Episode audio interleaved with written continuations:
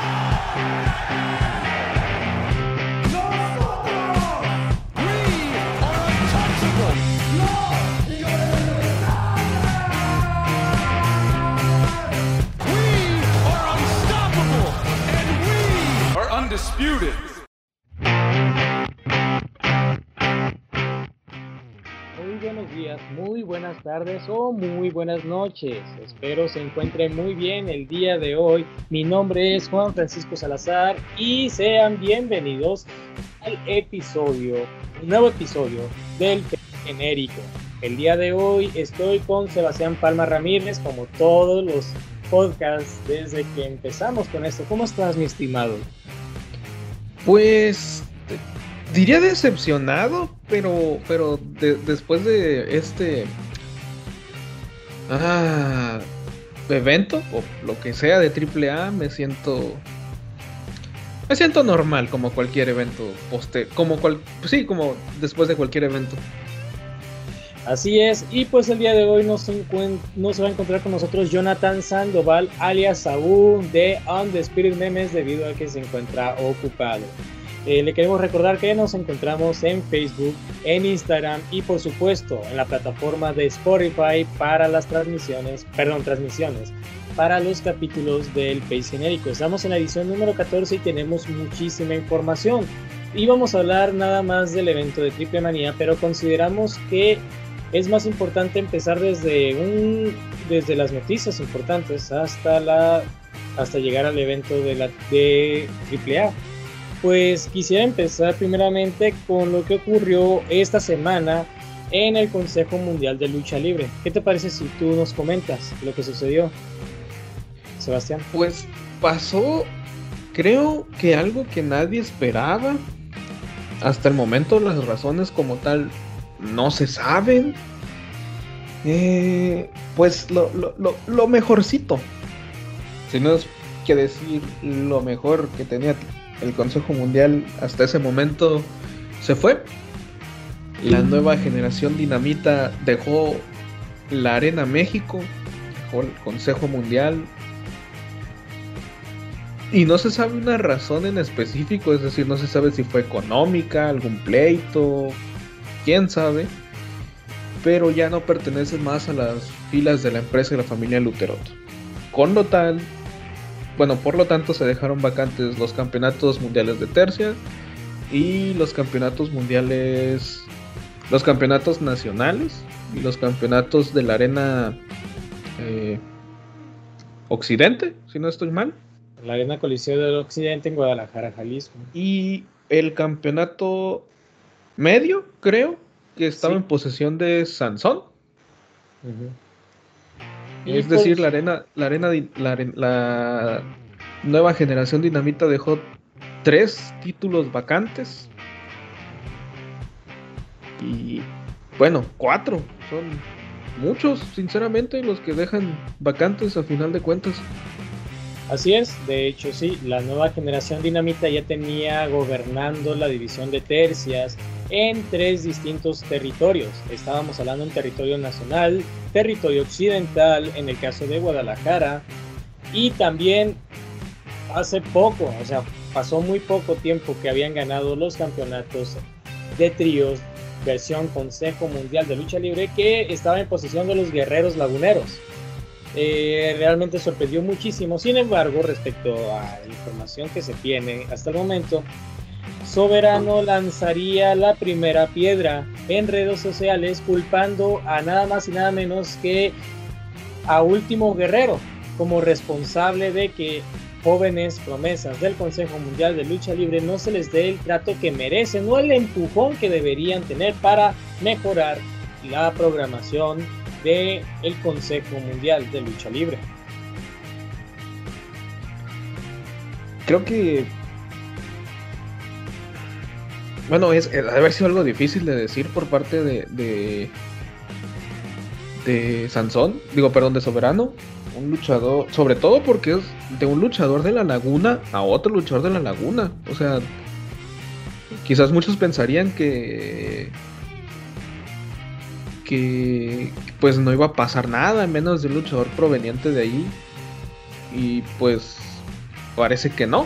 Incluso eh, Euforia, papá del propio soberano, es, es, es, es, miembro, hasta donde sé, de los guerreros laguneros. O sea, todavía la piedra es más fuerte por la cercanía, por así decirlo. Así es. Lo cierto es que podemos decir que el Consejo Mundial de Lucha Libre siempre se ha mantenido gracias a espectáculos de leyendas. Mm, sinceramente consideramos que podría ser una posibilidad que el motivo por el cual la generación dinamita se haya eh, ido del Consejo Mundial tal vez se ligue un poco a lo que ha hecho Último Guerrero al ser la cabeza del sindicato de luchadores profesionales.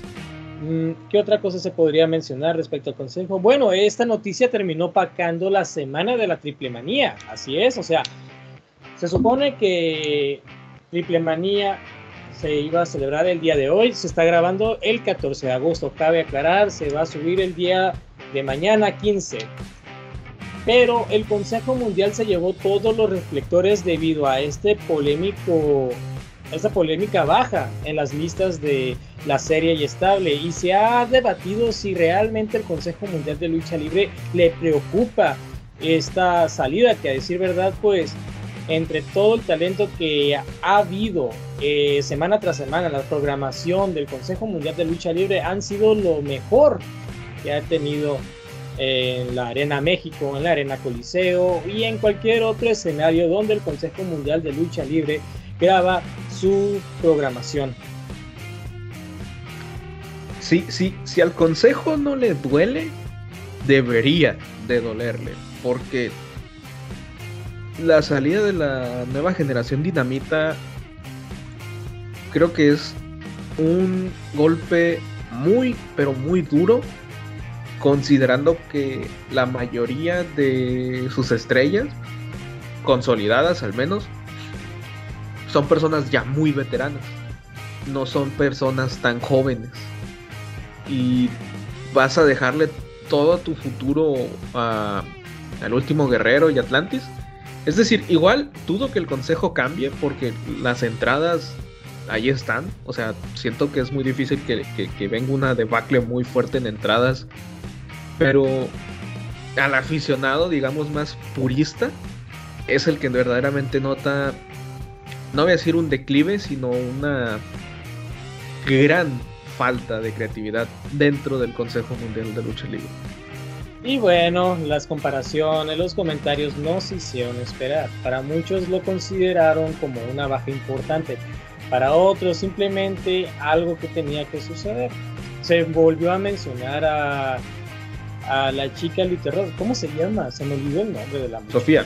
Sofía Alonso. Sofía Luterrod, sí, así. Sofía Alonso. Sofía Alonso es primero. Sofía Alonso Luterrod se volvió a mencionar en los comentarios de la comunidad en redes sociales de lucha libre profesional. Mucha gente dice que básicamente hubiera sido lo mismo si Sofía manejaba esta empresa. Sin embargo, yo recuerdo que en 2018 tuvo algo de poder y fue responsable de haber llevado nuevamente a la serie estable a las estrellas de la New Japan Pro Wrestling. Vimos a los ingobernables de Japón, vimos a Kazuchika Okada y por supuesto el regreso de Elia Park en las, eh, siendo uno de los luchadores vetados de la serie y estable, nuevamente hace su regreso ahora con el hijo de Elia Park y por supuesto el fichaje de Rey Phoenix y Penta el 0M Cibernético, no lo olvides. El clan, así es, el equipo conformado por Cibernético, Charlie Manson, ahora Charlie Rockstar y el Zorro. Es decir, Sofía Alonso hacía muy buen trabajo, sin embargo, pues algo movió las fichas allá adentro que simplemente terminaron por destituirla. Y hemos estado viendo lo mismo de siempre durante tanto tiempo. Si esta baja realmente no es considerable para el Consejo Mundial de Lucha Libre, pues van a tener que mantenerse nada más que de la taquilla turística, porque lo único que vende del Consejo Mundial de Lucha Libre es eso, que los turistas compren el boleto para entrar a la Arena México, que es considerado como uno de los monumentos más importantes e icónicos de la lucha libre mexicana. Es sinceramente eso lo, lo, único que mantiene al, al consejo desde hace mucho tiempo. Y bueno, ya se anunció la cartelera de los combates que están próximos al aniversario número 88 que a decir verdad no es tan llamativo. Al día de hoy nada más hay algunos combates programados, pero pronto vamos a, vamos a mostrarles la actualización. El día de hoy no tenemos dispuesta esa información. Así que De hecho la página estaba caída, si no estoy mal, ¿no? Sí, se saturó, creo yo, no lo sé. Por pero las votaciones yo quise entrar para, para ver algunas y, y, no permitía, de, de, ser que el sistema estaba caído o simplemente no cargaba la página. Así es, eh, respecto a lo que comentaba Sebastián, sí, a, en, a partir de ahora puedes votar por los aspirantes a algunos campeonatos algunos con sus respectivos campeones y otros que se encuentran vacantes. Eh, por supuesto, los campeonatos de tercia son los campeonatos considerados vacantes. Pero continuando con información respecto a la lucha libre mexicana, Diamante Azul fue también un tema de qué hablar esta semana. Y es que Diamante Azul actualmente porta el campeonato nacional de peso completo de la Comisión de Box y Lucha Libre. Y es que parece ser que el Consejo Mundial de Lucha Libre le está pidiendo al luchador el regreso de dicha correa, la cual por medio de redes sociales, Diamante Azul comunicó que no iba a regresar una presea considerada nacional debido a que esta, como su nombre lo dice, no pertenece a ninguna promoción, pertenece a la República Mexicana. Es decir, que el debido uso del campeonato nacional de la Comisión de Box y Lucha debe defenderse en todas las promociones, cosa que, a palabras de Diamante Azul, ha logrado cumplir. Sin embargo, el día siguiente de dicha, de dicho, de dicha comunicación que se dio el día jueves, el día jueves que cayó 12, para el viernes 13 se había anunciado que el campeonato nacional de peso completo, la, la original, la que portaba en aquel entonces Humberto Garza, sí, sí era Humberto Héctor Garza, Héctor Garza, Héctor Garza, lo confundí con Garza Jr. Eh, cuando Héctor Garza es el cinturón que ostentaba en ese entonces Héctor Garza, el último campeón nacional de peso completo hasta su muerte, hasta la fecha de su muerte. Sí, de hecho eh, Héctor Garza estuvo 400 días como campeón, más o menos, hasta su fallecimiento. Sí. Se supone que se había retirado este cinturón, pero vuelve nuevamente cuando la Comisión de Box y Lucha Libre eh, tienen un nuevo acuerdo con el Consejo Mundial. Pero bueno, parece ser que el Consejo Nacional de Box y Lucha no reconocen el reinado de Diamante Azul, por lo que el campeonato se considera vacante. Así es, parece ser que a argumentos del Consejo Mundial de Lucha Libre el luchador Diamante Azul no ha defendido naturalmente el campeonato los 90 días hábiles. Aparte de que bien, Diamante Azul también argumentaba que debido a que el campeonato estaba a nombre de su, de su antiguo nombre artístico, el Consejo Mundial, perdón, el Consejo Mundial, la Comisión de Lucha y Box tampoco desconocen dicho, dicho reinado debido a que el luchador se cambiaría el nombre creo que tiene un nombre de acrónimo, ¿no? DMT. DMT azul. DMT azul, sí. Por lo tanto. Y, así, o sea, le, le, le, hace lo ridículo, ¿no? O sea, las, las, letras son en inglés, no son en español. DMT azul, así es. Pues total que eso también fue una de los de las argumentaciones que daría la serie, digo, la serie y estable, o sea, estoy confundiendo dos, dos organizaciones. El Consejo de Box y Lucha hacia Diamante Azul. Por lo tanto, el Campeonato Nacional de Box y Lucha nuevamente queda vacante y esto obviamente es un tema que vuelve a tocar al Consejo Mundial de Lucha Libre opacando otra vez, como lo menciono, la semana de Triple Manía. Curioso. Y, mucha gente dirá, pero se supone que no podrían hacer eso. Es un tema algo complicado, quizás. Eh, es como lo mismo que pasaba con el título de la NWA. Eh, la NWA Bueno, no con los con el título específico de la NWA, pero sí con los que se defendían en, el consejo, el peso eh, welter y semicompleto, creo que es, y peso medio también son tres. Cuando tienen este conflicto eh, con la serie y estable, eh, pues la NWA pide sus campeonatos de regreso y lo que hace el Consejo Mundial es crear sus campeonatos históricos de la NWA. Un cinturón eh, nuevo. Así que, eh, pues básicamente es algo parecido, pero en, el, en, este caso no habrá otro nuevo cinturón. Simplemente la comisión deja de reconocer en dado caso a, a DMT azul y pues a ver qué hacen, ¿no? Porque no sé si se lo den otro campeón, si hagan un torneo, que igual eso, esa regla se me hace medio tonta, el de, pues, si en 90 días no defiendes el campeonato, lo vamos a declarar vacante. Ese es un balazo en el pie, ¿eh? porque hay muchos títulos que tienen mucho más de 90 días sin defenderse. ¿eh? Así es, eh, en el caso de campeonatos como el que actualmente ostenta Templario, creo yo que no se han defendido muy bien. De hecho, el mismísimo Stuka Junior creo que es un campeón, un campeón occidental. Mephisto actualmente también ostenta uno de los tantos 23 campeonatos. Y ni se diga Volador Junior que ha tenido alrededor de 7 defensas totales en 1108 días, en un promedio de básicamente 6 meses. Y no es, el no es el único, porque está el título de eléctrico, que es el, ah. campeón nacional ligero. Que termina este, superando incluso el reinado de Bruno Sammartino, ¿no? Así es, Bruno Sammartino tuvo el título siete años, si no estoy mal. Así es. Y a día de hoy, 14, eh, eléctrico tiene exactamente 8 años de campeón. Y no sabemos. ayer, día 13, se hicieron 8 años exactos.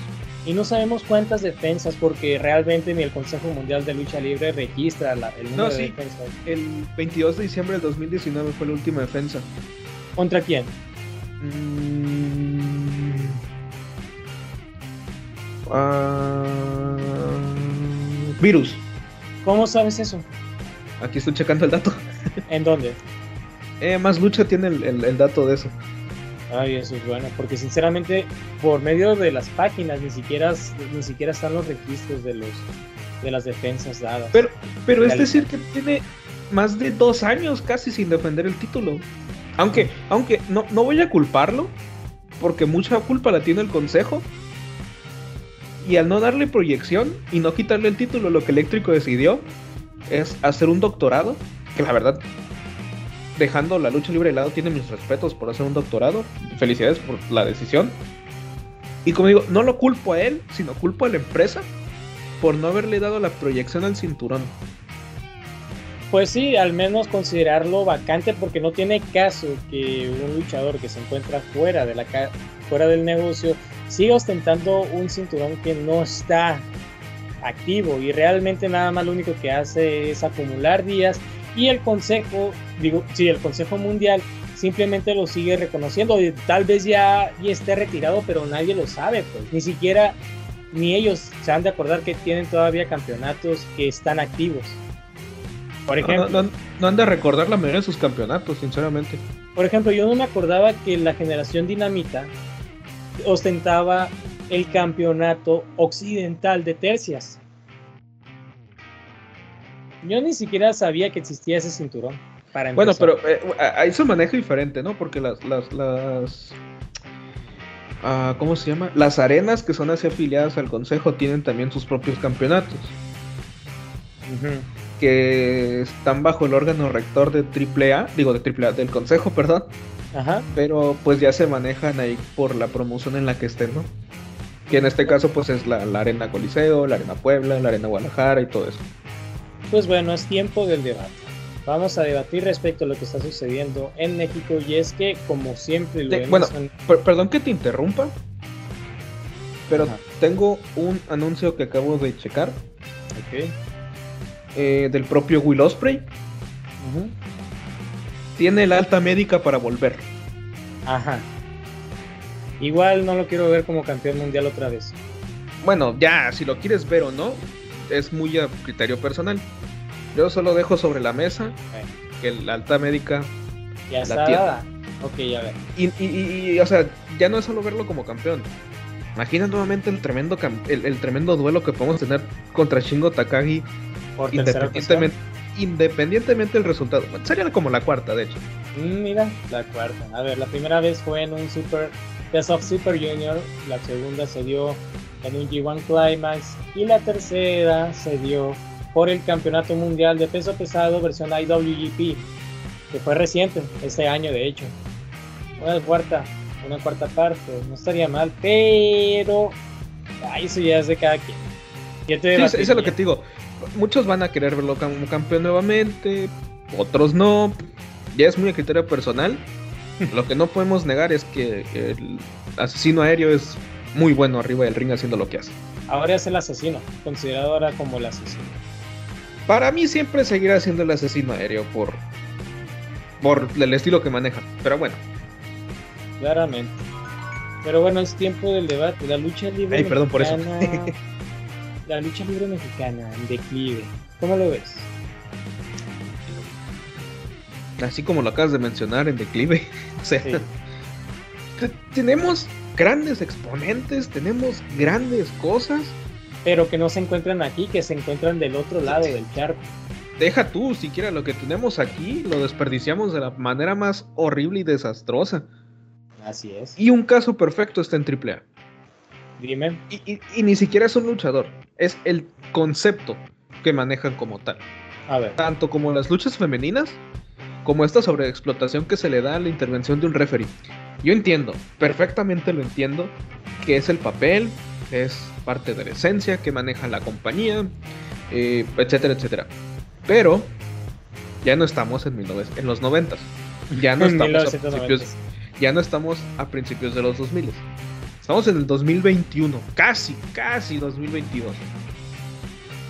Ni las empresas moleras, por decirlo así, con todo respeto, pero es el, el, monte, el, mote que se les da, manejan esa idiotez de el referee parcial hacia un bando.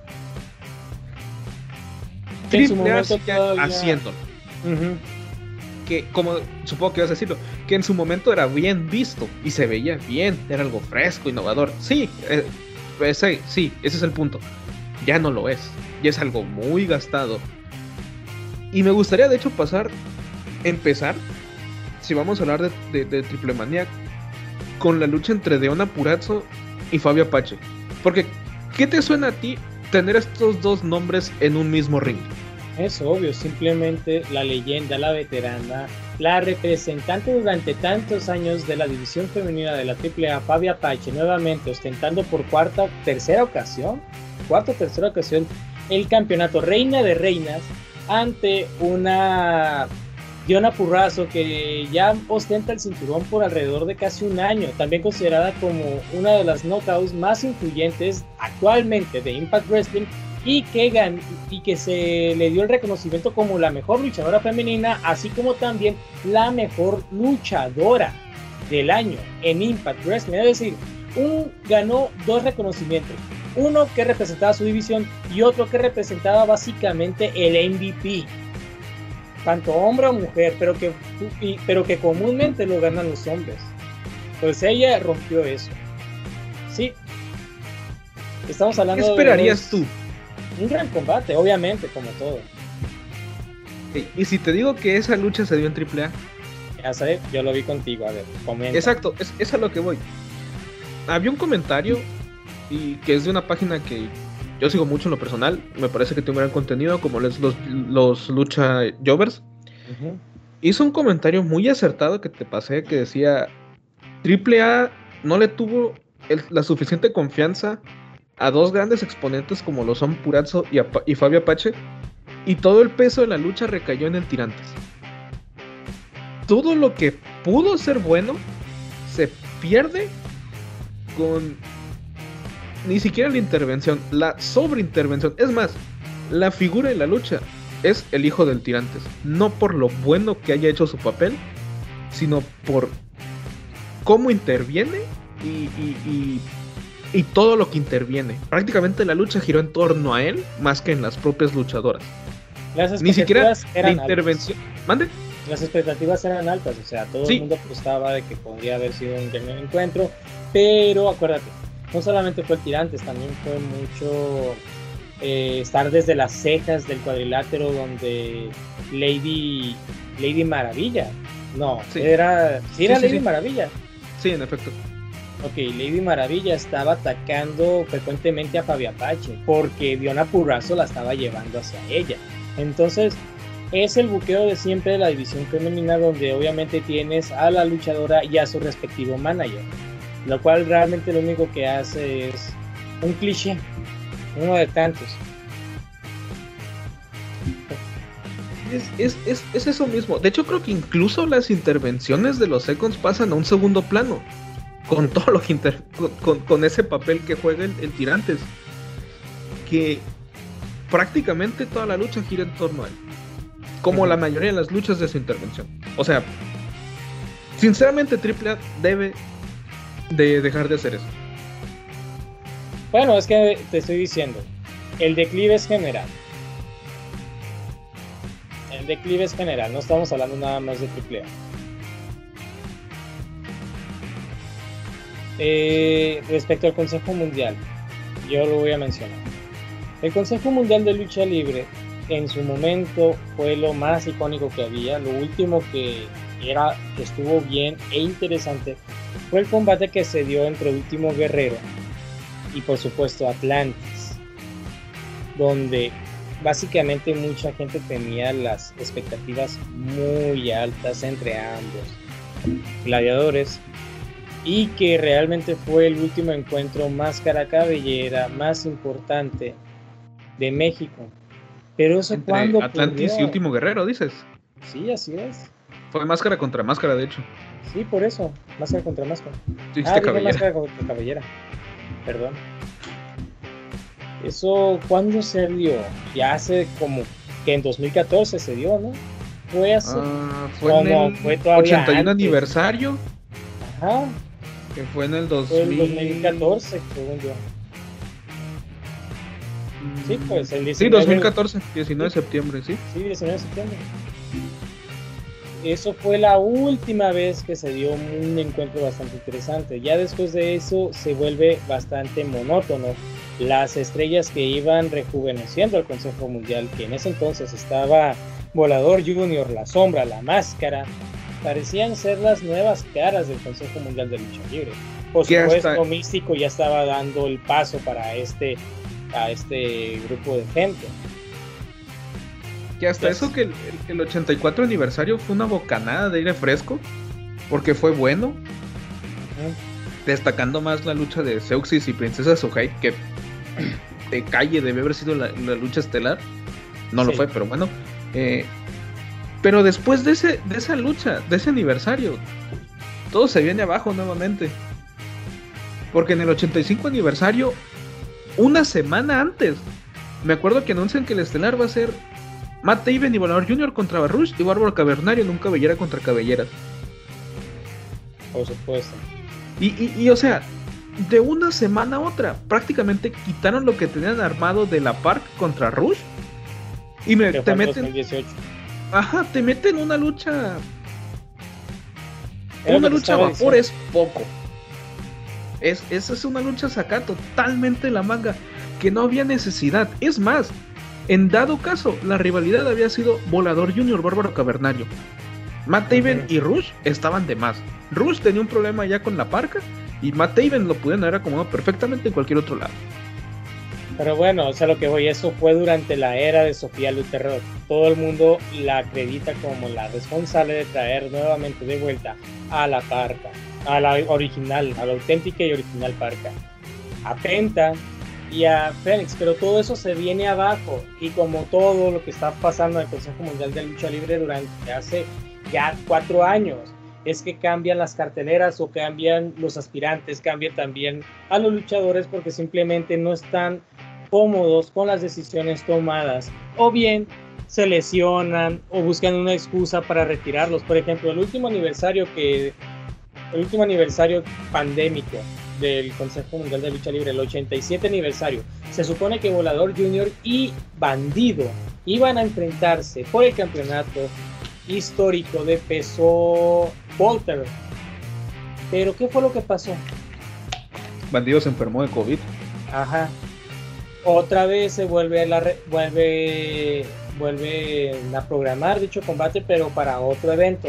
Otra vez, el Consejo Mundial de Lucha Libre anuncia que el bandido nuevamente recae a COVID-19. Eso ya te daba a entender muchas cosas. Para empezar, no estamos seguros realmente, y, estoy y es con el respeto del luchador profesional, del actual campeón de Pro Wrestling Gorilla, campeón mundial de Bruno no sabemos si realmente está enfermo, pero que te lo anuncien por segunda vez todavía programando, programado el combate que se dio contra Volador, todavía por el mismo campeonato. Ya te huele muy mal eso, porque para la tercera ocasión se da el combate, pierde bandido, semanas después anuncian la salida del luchador de Torreón. A, los días, ni siquiera fue la semana. Exactamente, entonces eso significaba algo bastante raro, o sea, ya se olía muy mal y eso posiblemente ya haya sido diferencias por atrás en bastidores. Entonces, la lucha libre mexicana sí ha decaído. Y de alguna u otra manera eh, se le adjunta tanto a los antiguos promotores que simplemente no quieren cambiar las fórmulas. Porque eso de ver todavía, porque voy a mencionar otro tema, el patriotismo dentro de la lucha libre mexicana realmente ya es algo muy usado, un cartucho bastante quemado y que realmente ya no aporta mucho en el deporte y que no va a generar tampoco ganancias.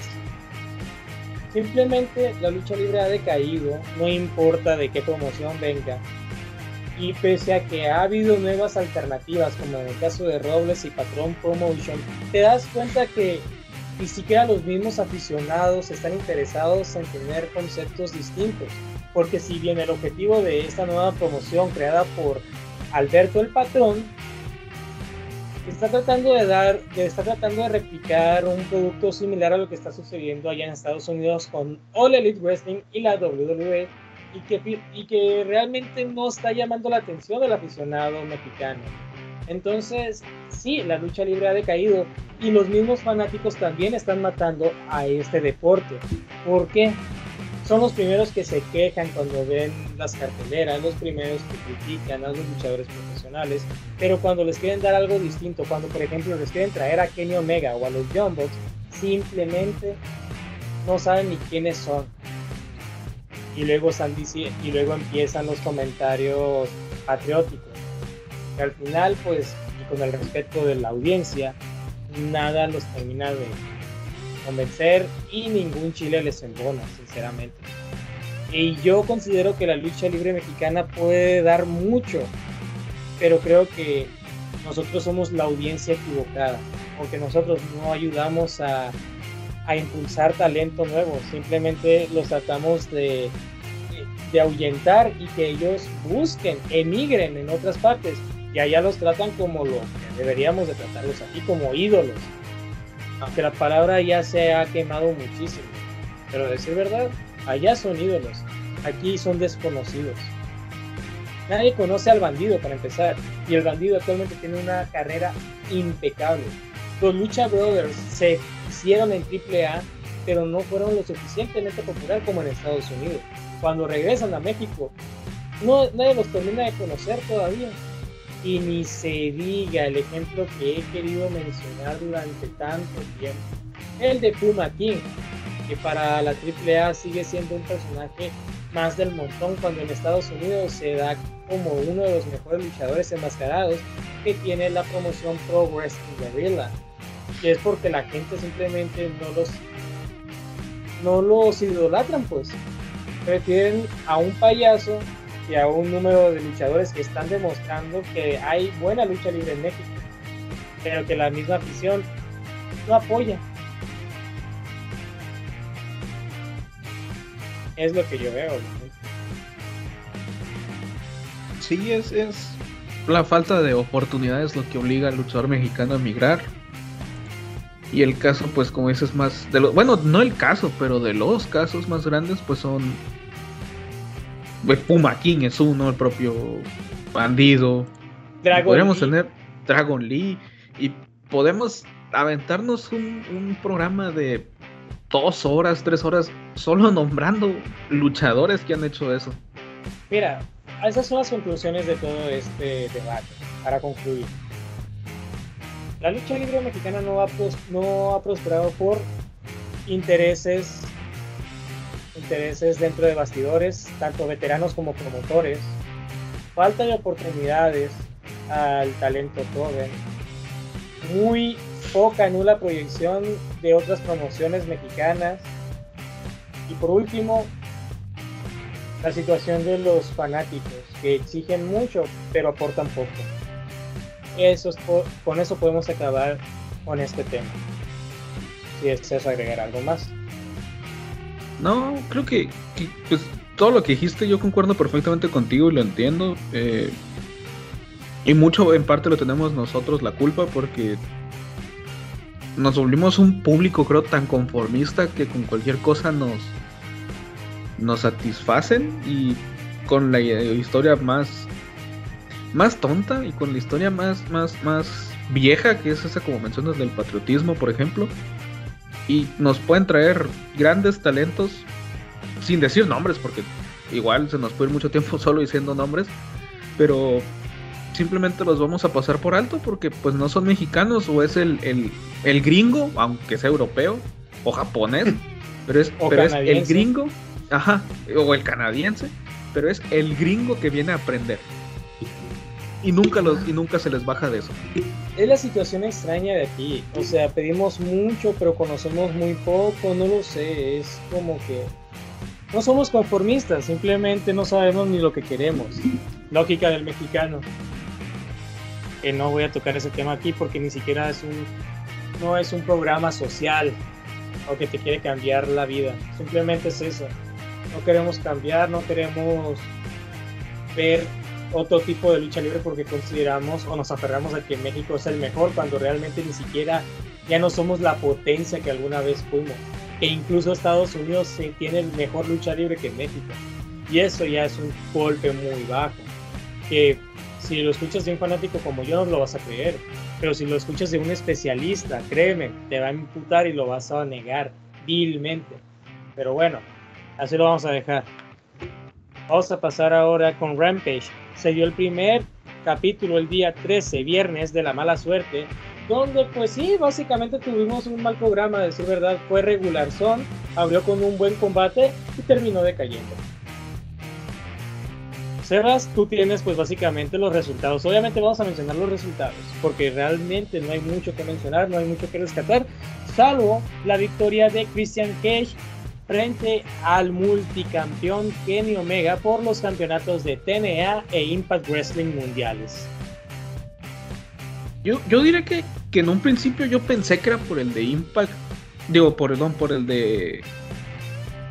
de... All Elite Wrestling. Ajá, pero, porque en un principio lo dijeron así, de hecho, el, Excalibur y, Tony.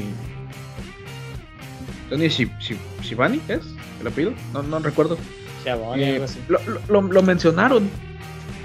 Pero se me hacía raro porque si, si no estaba mal, la lucha que iban a tener por ese título era All Out a final de cuentas terminó siendo por el de Impact y, gana Christian Cage en un encuentro que estuvo, fue bueno, fue interesante.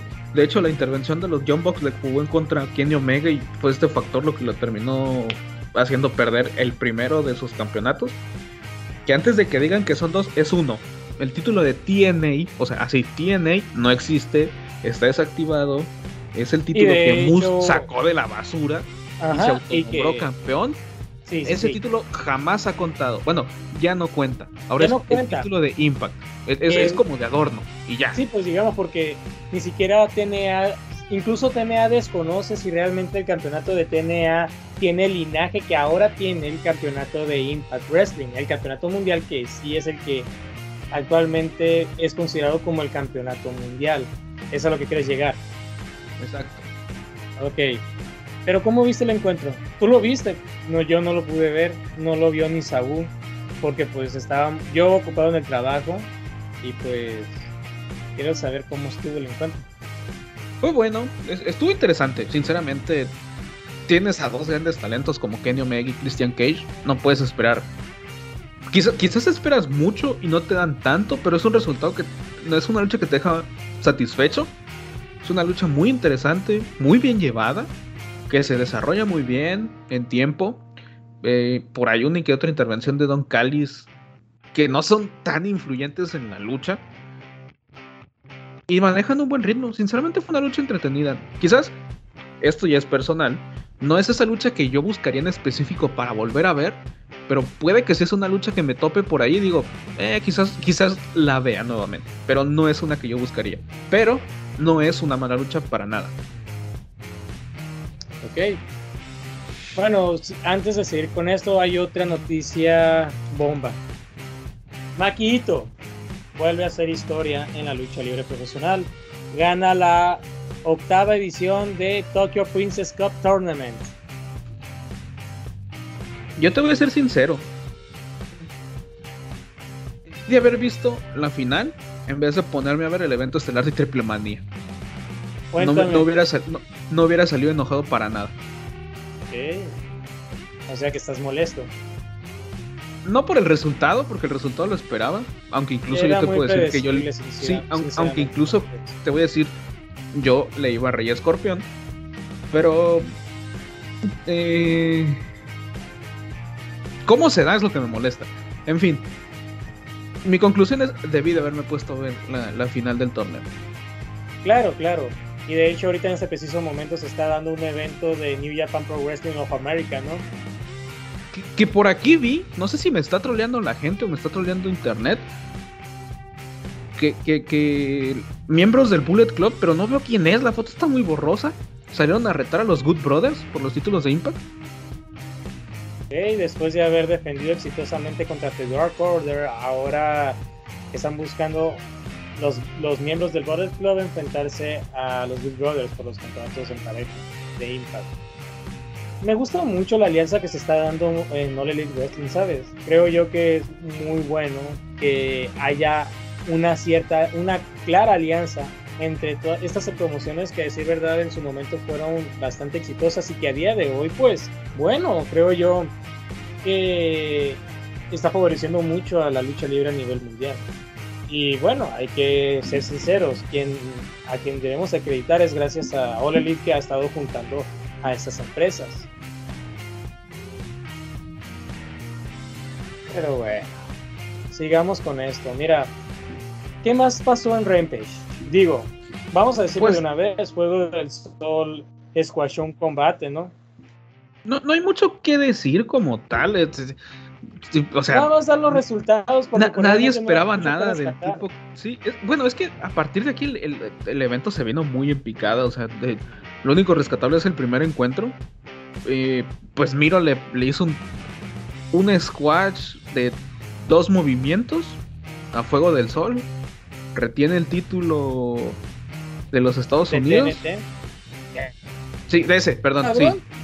Nada, que acabo de ver otras cosas, perdón. El, título de, esto realmente me eh, y pues al final de cuentas, sí, siempre sí le dan su contrato a Fuego del Sol con la empresa, algo que igual se veía venir. Dudaba mucho que no, que no se lo dieron. Sí, como que me suena conocido, ¿no? Ese segmento. No, no, no, no tiene nada que ver porque hay una diferencia entre uno y el otro. El primero, vamos a hablar primeramente de Fuego del Sol porque no sabe, de seguro ni la audiencia de saber de quién estamos hablando, es Drake Maverick. Pero mira, la diferencia entre Fuego del Sol y Drake Maverick es que al menos Drake Maverick llegó hasta la final enfrentando al hijo del fantasma por el campeonato de peso crucero, siendo el primero de la tabla.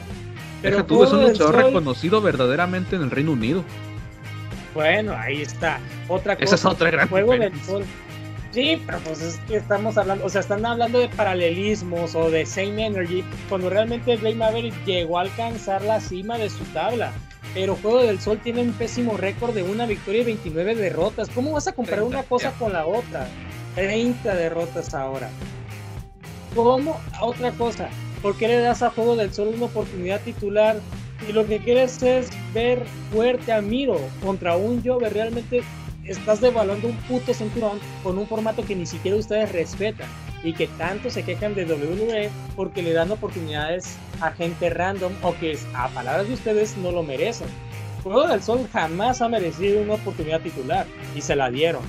Me imagino que con el fin de ver fuerte a cuando realmente terminó como un completo imbécil por defender un cinturón que se supone que se rige bajo un formato de victorias y derrotas. ¿No crees? Sí. Sí, o sea, se lo das al vato que va 1.29 hasta ese momento. Y... ¿Con qué, ¿Con qué excusa, pues? O sea. Con la excusa de querer, no sé, un storytelling donde Dave Meltzer te quiera dar 5 estrellas nomás por un combate tan random como ese. Para que Sammy Guevara nada más lo abrace y que todo el mundo se sienta, ah, Sinceramente, el que, la persona que me diga que, que, no esperaba que le dieran un contrato pese a perder, mm, está mintiendo. Era lo más obvio que hubiera pasado. No, claro que está mintiendo. Obviamente está mintiendo porque ¿cómo, ¿cómo van a dejar ir a un luchador que básicamente va a terminar lloviendo de todos modos en WWE? Otra cosa, no parece una empresa de élite. Es una empresa que básicamente está agarrando cualquier animal para, no sé, porque para empezar ya ni siquiera sé cuántos luchadores hay en All, en Elite. Es más, yo pensé que Joey Ryan y Sonic Kiss habían sido despedidos. No, no, ya te había comentado. no, pues es que Sonic Kiss estaba bajo, no bajo, no, estaba lesionado. Y Joey Ryan, pues, pues, pues no sé. Creo que Joey Ryan se retiró, no tengo idea qué habrá pasado con él después de los acontecimientos del Speaking Out. Sí, pues. Eh, espérate, él también fue funado. ¿Y Ryan? Sí. Claro. Ah. Yo, yo Ryan. Sigue Elite. Sigue en Elite, pero, pero Jimmy Havoc no. No sé, sinceramente, si, si Joey Ryan sigue en, en, All Elite. Sé que Jimmy Havoc no, pero no tengo idea qué habrá pasado con Joey Ryan como tal. Te estoy diciendo. Ah, perdón, Joey Ryan, güey, qué pendejo. Ay, qué pendejo. No, ¿sabes con quién lo confundí? ¿Yo y Yanela? Sí. No, nada que ver. Yo, yo y Yanela, yo y Yanela simplemente no tenían planes y se le permitió volver a GCW, en lo que Sonic Kiss no estaba.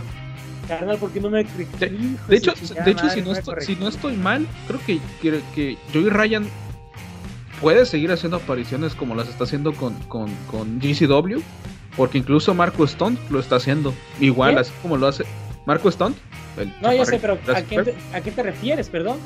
A Joey Janela. Ah, Joey Janela, ok. Joey Janela y Marco Stone tienen apariciones muy constantes en GCW. Sí, lo sé. Oye, pero, ay, terminado. Este es el capítulo con más boches que he cometido, ¿sabes? Desde el Consejo Mundial, desde algunos datos bien tontos. Desde decirle Humberto a Héctor Garza hasta esto, andar culpando a Oliver por tener a violadores en el, Ay, en las listas, puta madre, estoy jodido el día de hoy. Nosotros, gente, vamos a revivir Watchmania, no se preocupen. Vamos a traerlo entre los muertos. lo que mató All Elite, nosotros lo vamos a revivir. pues no voy a decir que es autoritaria All Elite porque pues también WWE tiene su pedo, ¿no? Pero eso es en cuestiones de periodistas. En fin, eh, estamos hablando de que básicamente All Elite Wrestling no parece una empresa que realmente represente el nombre que tiene a la mitad de la A y la W, que es la E, empresa élite. Más bien el nombre Elite lo tiene como eh, el nombre de la facción a la cual creó esta promoción, claramente. Porque realmente de élite no tiene nada bueno. Tendrá muchos luchadores, pero realmente van a terminar usando a los de ex WWE. Sinceramente. Pero esa es una historia para otra ocasión. Y bueno, ya en paso así breve, breve, breve, los resultados de Rampage, porque me dijiste que no hay nada interesante después de esto, ¿no? Pues el evento estelar, sinceramente, este es mi problema más grande creo con la empresa, que es esa, esa, iba a decir versión, perdón, no es versión, es división femenina. Siento que es quizás el eslabón más débil de la empresa. No porque no tengan buen talento. De hecho, la mayoría de las luchadoras me parecen buenas, pero el manejo que tienen es horrible. De hecho, la, lucha fue...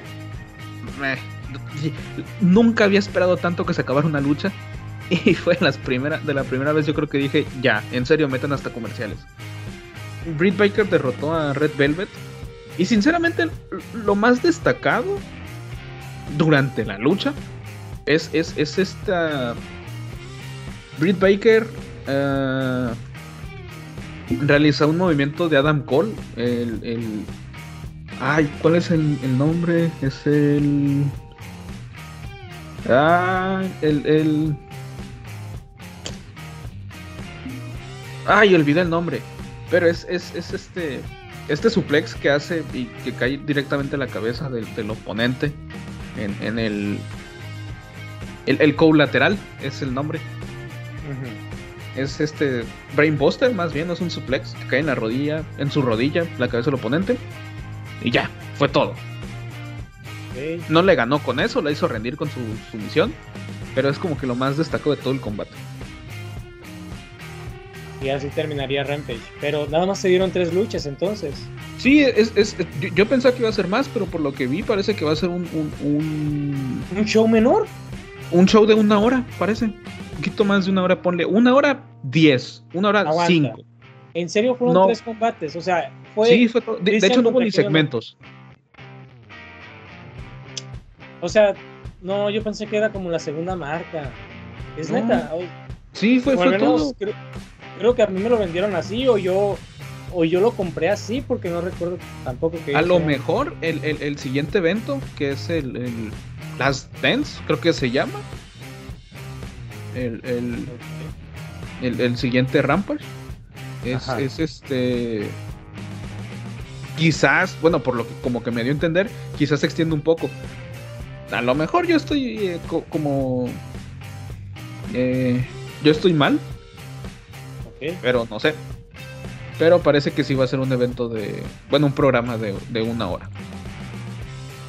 O sea, bueno, o sea, es que ya tienen a Dark. Yo pensé que Dark iba a ser el evento menor. El evento, pues, insignia como el evento. Bueno, estoy sorprendidísimo que gente haya gastado tanto por tres combates nomás. Así es. Y después del combate se dio el debut de Jamie Hayter, una luchadora británica que participó en, en Revolution Pro Wrestling, en Pro Wrestling, Pro Wrestling Eve y de hecho es campeona, fue campeona en Stardom, fue campeona SWA, este, este título La. El campeonato extranjero. Ajá, pues, pues no extranjero, es más interpromocional. Sí, pues, o sea, yo le digo campeonato extranjero cam o campeonato interpromocional, claro. Porque, pues, básicamente sí. el objetivo de dicha presea es que los tenten luchadoras fuera de la promoción o que son parte de la alianza entre Stardom y otras promociones. Así es. Y fue campeona de las diosas junto con Bea Priestley en una ocasión, o sea, de parejas. El Goddess, Goddess of Stardom es el título en parejas que tiene la compañía. Y ya, fue todo el evento. Mucho, me encanta mucho el concepto o los nombres que le tiene Stardom a sus campeonatos. Son bastante, wow, increíbles, originales, muy creativos. Pero bueno, no puedo creer que Rampage haya durado tampoco. Yo pensé que había durado mucho. Yo no vi el evento, cabe mencionar, gente. Yo no vi el evento como les mencioné. Eh, Sebastián se encargó de hacer eso y realmente agradezco mucho que te hayas tomado la molestia de ver esto. Eh, pues esto realmente vamos a ver qué sucede con Rampage realmente es un concepto que yo pensé que iba a ser diferente pero desde el momento que vi el escenario que es similar al de Dark y al de Dynamite me dio a entender que básicamente es lo mismo gente vamos a abrir otro debate ¿qué les parece? All Elite Wrestling ¿es un sueño o es una pesadilla? ¿Por qué menciono esto? Bueno, todo lo quieren ver como una utopía cuando realmente a vista de otras personas, yo no me considero un hater. Bueno, Sebastián, tú dime cómo me considero de una vez, tú eres el que me conoce mejor. Digo, ya me has estado quemando en redes sociales. Sí, o sea, me dijiste que... pues... No, a ver, a ver, tú me dijiste, tú lo dijiste en el grupo de WhatsApp. ¿Qué fue lo que dilo a palabras exactas cómo se lo dijiste a Sabu cuando yo, por ejemplo, porque si te diste cuenta, el día de ayer estaba empezando a mamar de que no, pues la mejor lucha libre está en Ole y la madre. ¿Qué fue lo que dijiste tú cuando empecé a hablar bien de Ole el día de ayer en el WhatsApp? te dije demasiadas cosas. ¿eh? No, no, no, no, no, no. Sí, hay algo muy específico que se me, quedó, se me quedó así en la cabeza de que me sacó de onda, pero porque pues tenías razón. Que yo, ¿qué era lo que, lo que hacía cuando hablaban de Elite? O los fanáticos de Elite. O aquellos ah, que, ven. Que, que, no los bajas de pendejos. Es que sí, güey, son unos pendejos. Te voy a decir por qué. Porque ya nos acaban de dar. ¡Qué verga! A ver. a ver. Seamos sinceros, gente, planeta. Estamos viendo el mismo producto con distintas estrellas.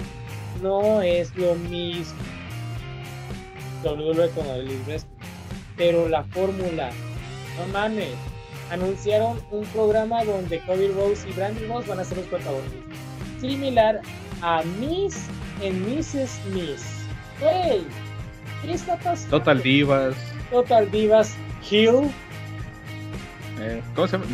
Total Velas, ¿es el otro? Sí, ya lo sé, pero ¿cómo se llama el programa de All Elite? Se llama Hill, ¿qué no? El programa de las, de las mujeres que están en All Elite Wrestling. Se llama Hills, algo así se llama. O sea, hay mucha Hills es una serie aparte, no, no, no, es otra cosa. ah, es otra cosa. Sí, no, no, no, no, nada, nada que ver eso. Nada que ver, nada que ver. Es, es, una serie protagonizada por Stephen Amell, según yo. Ah, te mamaste. ¿Es en serio? Sí, aquí lo acabo de checar. Ah, muy bien, muy bien. De hecho, participa Dob Ziggler. Dob Ziggler, qué idiota. Cien Punk. Ah, fíjate, no mames. O, creo que entrenó con él, no sé, pero Cien Pong hizo algo en la serie. Bueno, bueno, bueno, está bien, está bien. Lo que voy es que básicamente el producto es similar, simplemente lo único que cambian son los talentos. Mucha gente dice que WWE le sobra una W cuando realmente yo estoy viendo el mismo entretenimiento deportivo, nada más que uno es más maduro que el otro.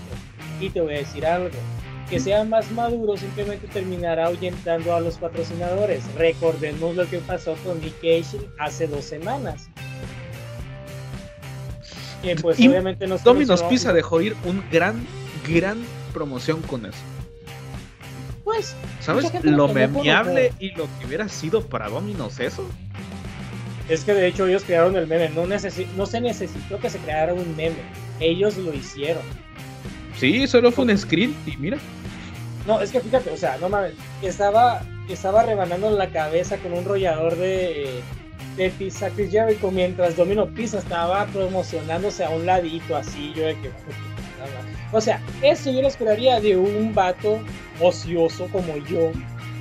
Pero que te lo haga, que te lo haga la misma empresa, que te lo haga el canal de televisión, es como que, güey, acabo de ver un meme y no me di cuenta hasta que terminé de ver el evento. Carnal, a lo que voy es a lo siguiente. Es lo mismo, solamente que es más maduro el producto, pero eso que va a provocar, ahuyentas a tus a tus patrocinadores. No importa cuánto dinero tengas. Otra cosa, estás cometiendo el mismo error que actualmente está cometiendo WWE. Contratar a muchas, a muchas personas para terminar despidiéndolas después. No sabes cuánto dinero te va a costear eso a largo plazo, pero va a terminar perjudicando si el contenido o en este caso el producto no termina siendo lo suficientemente rentable pese a que tengas un buen talento. Total, yo estoy viendo lo mismo por los dos lados y aunque me vayan a funar en redes sociales, me vayan a inventar algún caso de, pues ya sabes, de esas cosas que terminan fundando de las personas, yo voy a decir lo mismo. Es una pendejada que muchos fanáticos digan que van a entregar cuerpo y alma a Oliver Wrestling cuando realmente están viendo lo mismo de siempre. Es más, es una completa mamada. Porque si te quejas de que ves a un Santino Marella te divierte mucho ver a Orange Cassidy haciendo estupidez y media, nada más dando pataditas hacia lo tontito. Wey, estás viendo lo mismo. Y la neta, como, se lo, como te lo dijo Sebastián, yo no te voy a bajar de pendejo. Me cago, de, me cago en ti, o sea, me cago de risa en ti. Porque sinceramente estás viendo lo mismo que yo estoy viendo. Solamente que la diferencia es que todavía no les ha caído la, la ola de despidos a ellos. Pero lo voy a terminar así, lo voy a concluir de esta manera porque yo sé que no tienes nada más que mencionar, ¿verdad, Sebastián? No tienes nada que decir. Fue todo. Sinceramente, lo único que les diría es no se casen con una empresa. Pues yo en lo personal me, puse a ver más eh, All Elite Y, pero, pero, pero, pero ya, o sea, neta no se casen con una sola empresa y, eh, pues eso. Mira, ¿qué te parece? Yo he estado hablando todo ese tiempo respecto a este debate. Quiero saber tu opinión, o sea, ¿tú cómo ves esto? ¿Tú lo ves como algo diferente o lo ves algo distinto? ¿Ves que el producto es revolucionario? Sinceramente, tienes que ser sincero. La gran diferencia que veo con WWE es el formato al que va dirigido. Veo exactamente lo mismo. Mucha gente va a decir, pero no es cierto. Sinceramente, a Cody solamente le falta ser campeón mundial para tener un push tipo Triple H. Y ya. y otra cosa. Sinceramente, piensen en esto. ¿Verdaderamente son fanáticos y están felices de que una empresa desaparezca? Es decir, ¿quieren verdaderamente otro monopolio de lucha libre? ¿Quieren nuevamente una sola empresa? ¿Quieren que mucha gente, esto ya es más como, mm, no sé, personal, entre comillas, no sé cómo decirlo, pero quieren que mucha gente se quede sin empleo, ya no luchadores, personal tras bambalinas piensen en eso también cuando celebran o supuestamente celebran que WWE va en picada. O sea, pónganse a realmente pensar. está mejorando. Pónganse a pensar que hay muchos trasfondos también. Es decir, hay muchas cosas malas en que una empresa cierre, tanto para los luchadores como nosotros como, como fanáticos. Si una empresa cierra, como fanáticos perdemos, porque se nos cierra una oportunidad más, se nos cierra un, un otra alternativa. Sea mala, sea buena, eso ya es propio de cada quien. Pero se nos cierra una. Otra, otra, otra, otra. Pues otra empresa que ver, vaya. Eh, hay muchas, sí. Pero una empresa importante como WWSR es una gran alternativa para ver lucha libre. Piensen mucho en eso también. Claro, pero es que bueno, veo, que lo celebran. Uy, no, lo celebran eso. Eso, eso, eso, eso es horrible.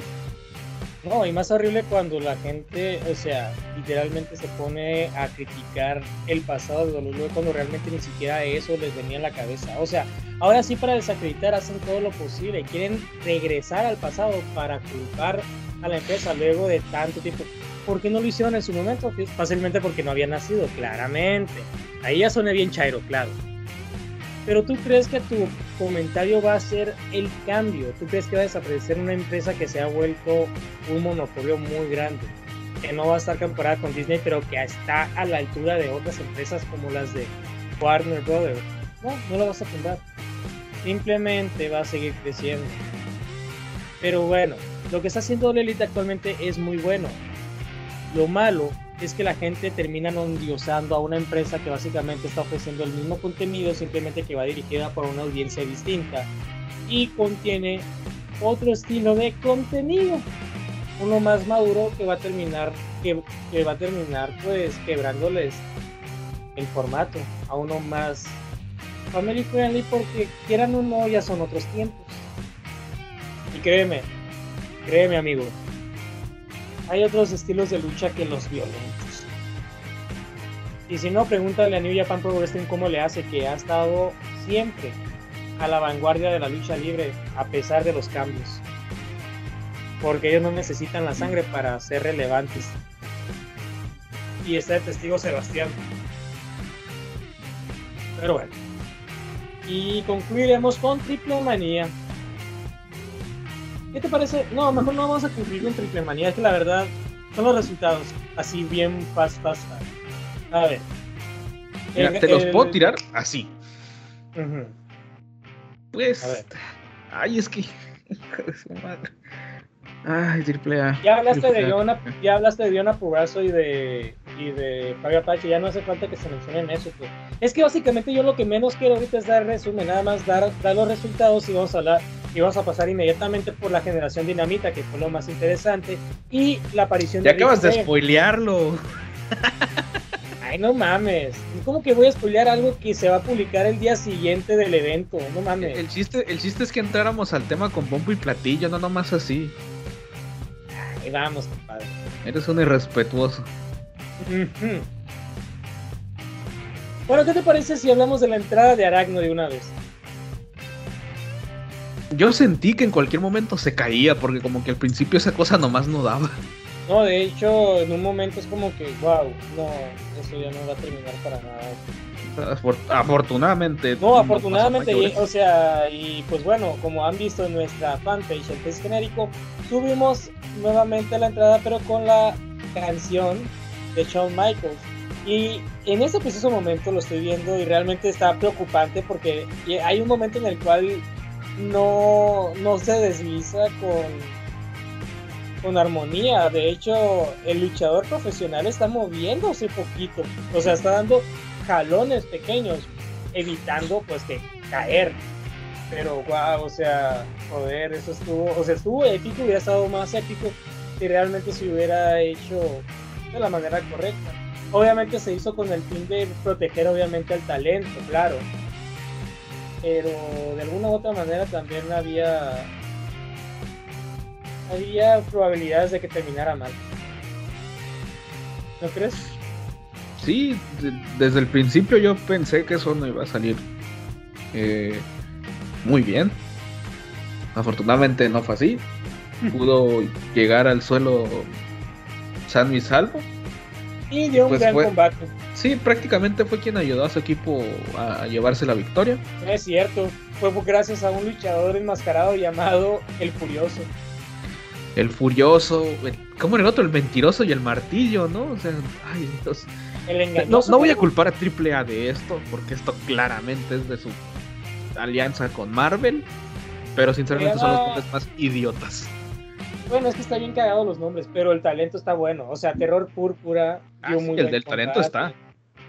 Eh, Venenoide, pues ni se diga, me gustó mucho. ¿Cómo se llama? Picadura letal. Güey, la neta me dio tanta risa. Está bien alburero el nombre, güey. Picadura letal. Estuvo bien cagado.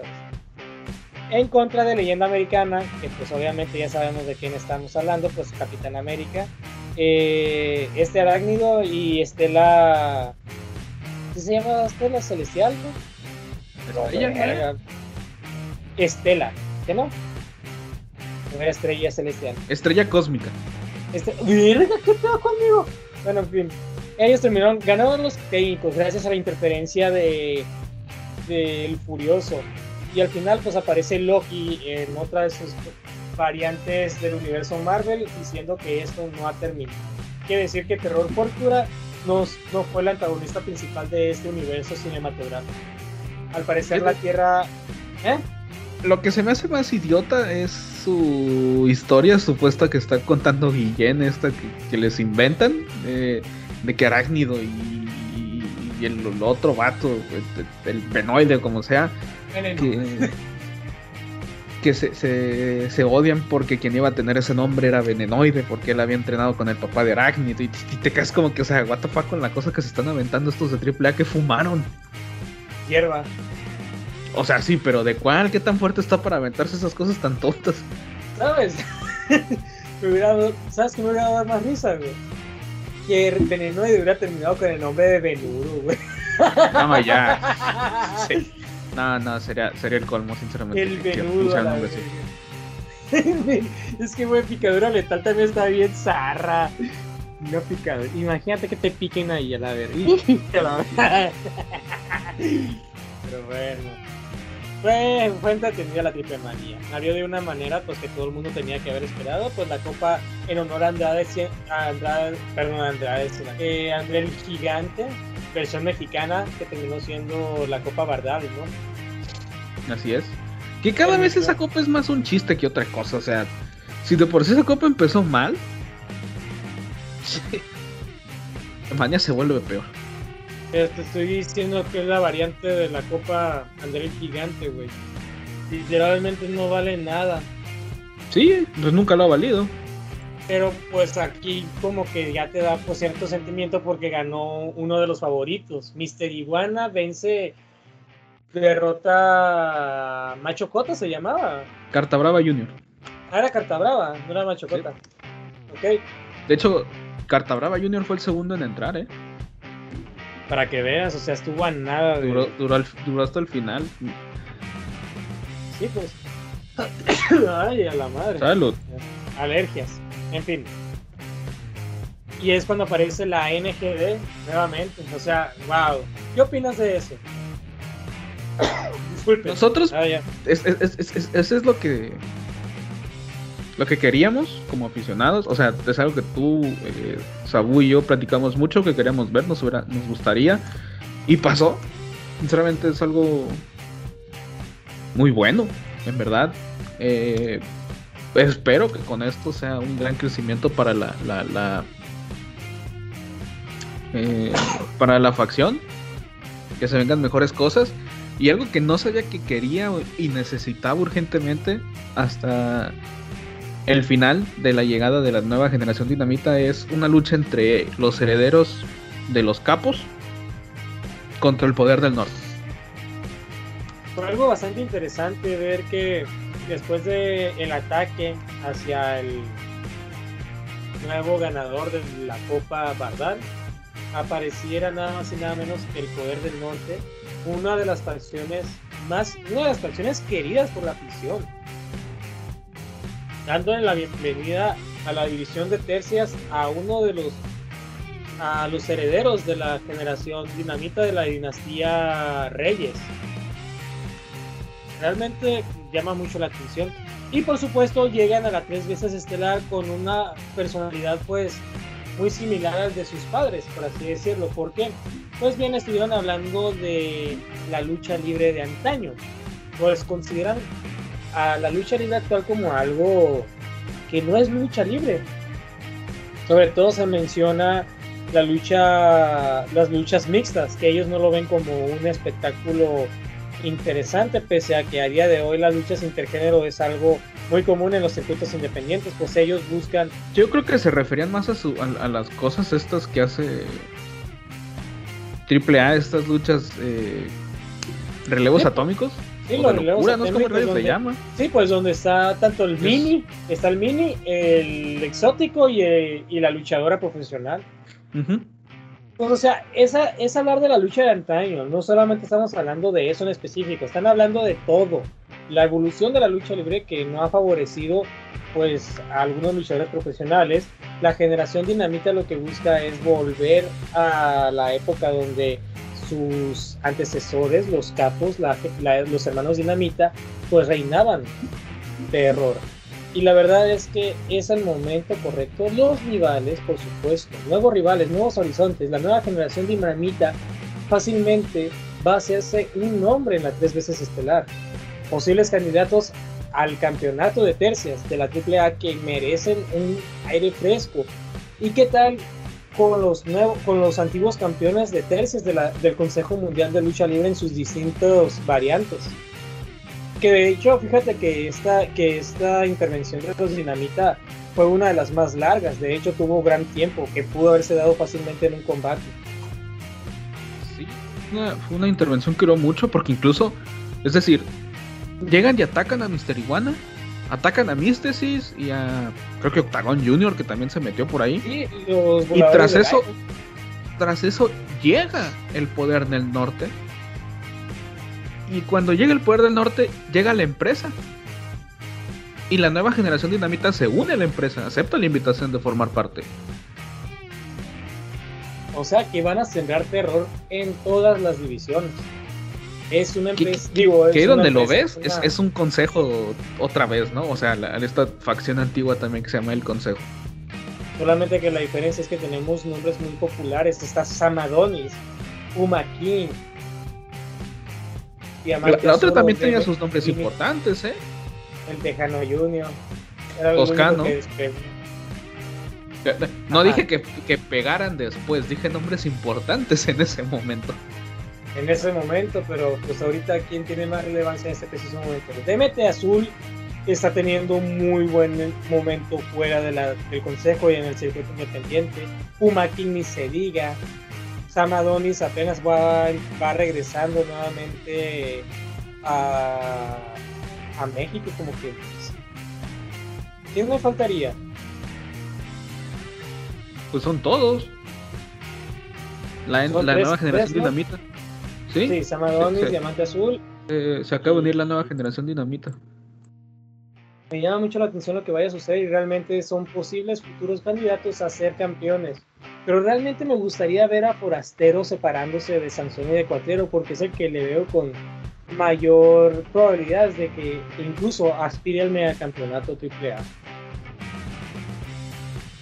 Cualquiera de los tres puede tener una carrera en solitario perfecta.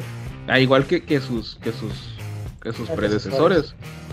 Los tres, si deciden separar caminos, sinceramente los tres pueden hacer. Tener, hacer, o sea, pueden llegar a cosas grandes y sin desprestigiar a los capos, que yo en lo personal soy un gran fan, sobre todo Universo 2000, pueden lograr hacer cosas más grandes que las que hicieron. Carisma tienen, talento tienen. La escuela. La escuela la tienen, tienen todo, todo. Pero solamente que la diferencia de que no son, no son como los hermanos dinamita, tienen otro estilo de lucha, otro, otra mentalidad, por así decirlo. Se notan las diferencias y se nota que no le deben a la no le deben nada a, los hermanos dinamita. Es una es algo que los divide completamente, que ni siquiera en punto de comparación se van a dar porque van a terminar siendo igual o mejor que los hermanos dinamita, la nueva generación. No parecen que sean parecen nuevos, como quien dice, o sea, parecen que su talento es único. Así lo dejo, la verdad. La generación dinamita va a romperla, tanto juntos como separados. Yo los veo brillando, ay, no sé, a madres. Van a causar terror, la verdad. Porque si te diste cuenta en los ataques que, que hicieron, hasta atacaron a un camarógrafo. Eso me recuerda mucho a los capos. lo, lo subieron. Todavía lo subieron a. Sí, pues dijeron. Lo, lo vieron mal parqueado abajo y lo agarraron y lo treparon y le tundieron entre los tres. También oh, que metichase, pues, ¿para qué te pones ahí? O sea, pues que no mames, o sea, también, o sea. Me dio risa porque, o sea, me imagino que los confundieron con Mister Iguana, no mames. Y se dieron cuenta de su error y no tuvieron de otra más que seguir con los chingadazos. Ya lo tenían ahí. Mister Iguana ya, ya se lo están llevando en camilla cuando golpearon al pobre camarógrafo. Ni celebrarlo dejaron. No, sí celebró. Un poquito, pero pues mínimo. Lo peor del caso es que, güey. mira, él, celebró. ¿Sabes quién no celebró cuando ganó un campeonato? ¿Quién? Naito.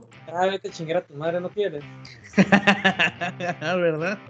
Bueno, en fin, eso fue lo más relevante y no hubo nada más que eso. Y por supuesto, nos vamos a adelantar porque pues, se dio lo de la lucha femenina, eh, el poder, eh, la empresa derrotando al equipo AAA, pero pues eso ya no, no importa. Lo importante fue lo que se dio durante el combate entre Andrade y Kenny Omega, donde vimos a nada más y nada menos que la leyenda de la lucha libre norteamericana de Nature Boy Ric Flair, el 15 veces campeón del mundo. ¿Sí o no? ¿Cómo? Perdón, se, cortó un poquito. No, no alcancé a escuchar nomás ese último tantito. El 15 veces campeón del mundo, ¿no? Oh, ya. Que, que te diré que se subió y le pegó. Le pegó a Kenny Omega, eh. Ya sé, le hizo una figura 4 a Conan. Ay, Conan